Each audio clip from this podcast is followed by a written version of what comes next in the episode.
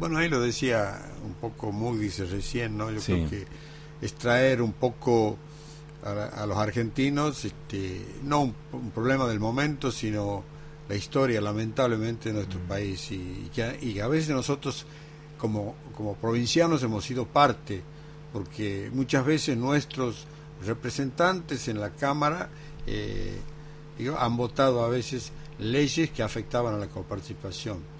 Eh, esto realmente eh, es un, un, proceso que se ha ido dando en la historia de la Argentina, que se ha ido al puerto, y ese es el ejemplo que tenemos. Ustedes lo ven simplemente en el mapa. Yo siempre comparo. Ustedes vean la Argentina, pónganla acostada y es lo mismo que Europa. Y ustedes en Europa encuentran 10, 15, 20, 30 ciudades autosustentables, cada una eh, de menor tamaño, pero con vida propia eh, en su sector. Eh, ustedes ven en otros países, en Estados Unidos, bueno, sí, Nueva York lo importante, pero Miami vive sola, independiente de Los Ángeles por el otro lado, Boston por el otro lado. Nosotros, este, Córdoba ha ido saliendo un poquito, creciendo, pero nosotros estamos tratando de sacar la cabeza, pero el federalismo que nos han enseñado en los libros y que está escrito en nuestra constitución, la verdad que es simplemente declamación. Este es un país que ha sido unitario y sigue siendo unitario porque las decisiones se han ido concentrando en los intereses de la provincia de Buenos Aires.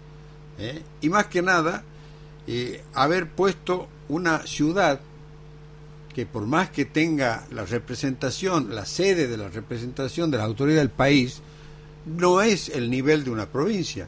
No puede estar discutiendo en la Cámara, por eso incluso yo creo que esto no es judiciable, porque la coparticipación es una ley convenio entre la nación y entre todas las provincias. Se hacen leyes, es decir, que no tendría por qué la justicia intervenir en algo que forma parte de un consenso de la ley de coparticipación que lo establece la Constitución que lamentablemente tenía que estar sancionada. Existe una ley actual, pero en el año 1996 lo dice, yo estuve en la, convención, Constituyente y decía que el año 1996 a diciembre tenía que estar sancionada la nueva ley de coparticipación.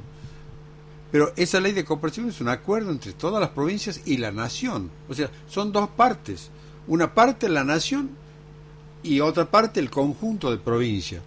El municipio de la capital, ¿cierto? Es una parte que le corresponde pagar a la nación, porque es la sede de los gastos del gobierno, federal.